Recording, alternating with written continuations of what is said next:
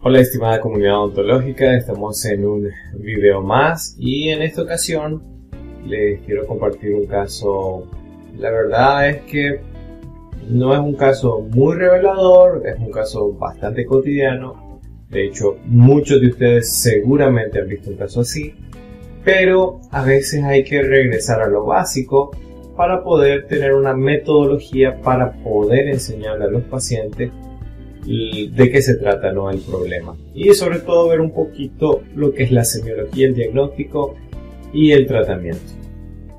Alejandro nos escribe desde México y nos dice lo siguiente. Buenas tardes doctor.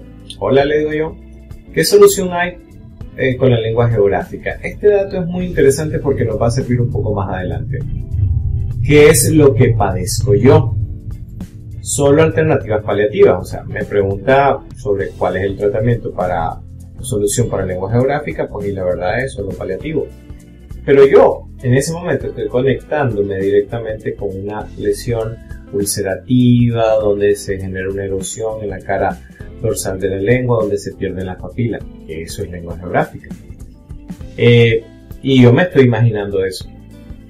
Eh, y le recomiendo pues que utilice como para ayudar a cicatrizar ácido hialurónico. Eh, sobre todo cuando las lesiones están activas. Me pregunta, eh, ácido hialurónico, ¿eso cómo se busca o en qué presentación los hay? No hay algún químico o tratamiento para regenerar, entonces precisamente le estoy hablando del ácido hialurónico. Pero Alejandro nos escribe desde México.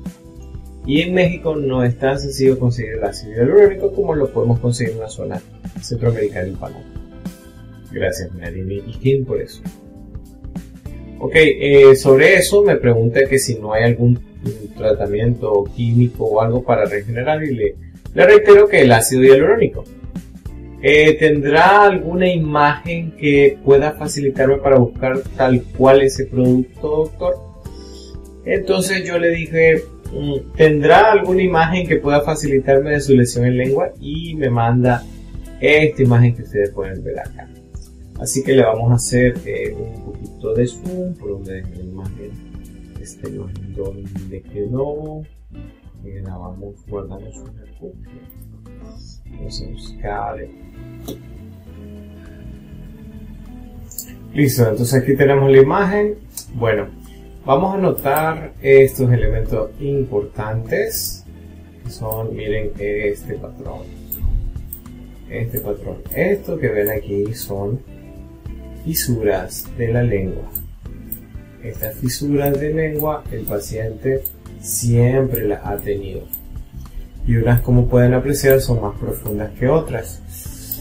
Esto es típico de una lengua fisurada que nuestro amigo Alejandro confunda su lengua fisurada, que siempre la ha tenido, con una lengua geográfica, no lo culpo. Le pasa incluso a mis estudiantes.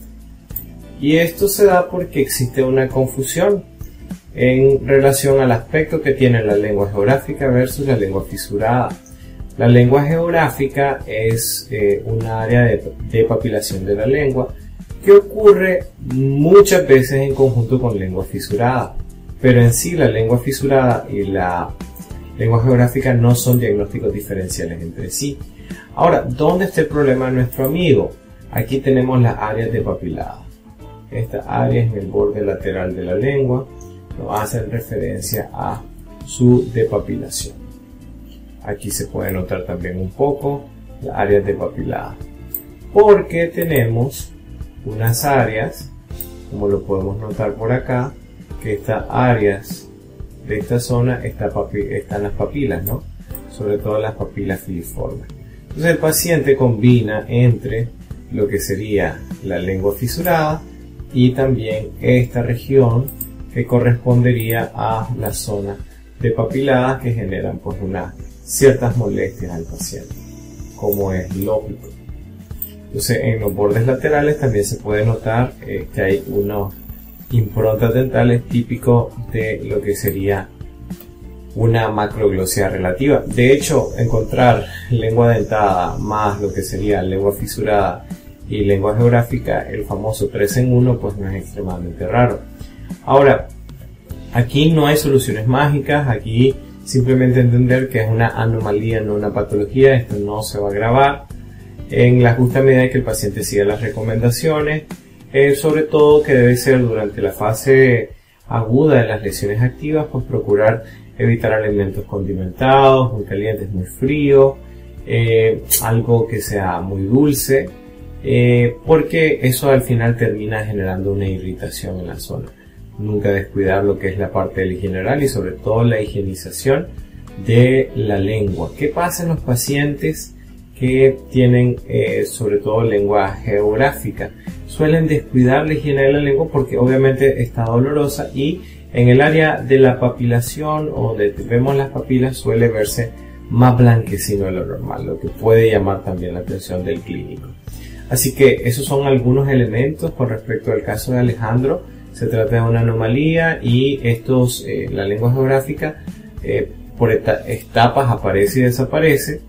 Y en este caso, pues desencadenantes pueden ser deficiencias vitamínicas, nutricionales, pero sobre todo el estrés y el estado eh, de recuperación tisular en este sentido.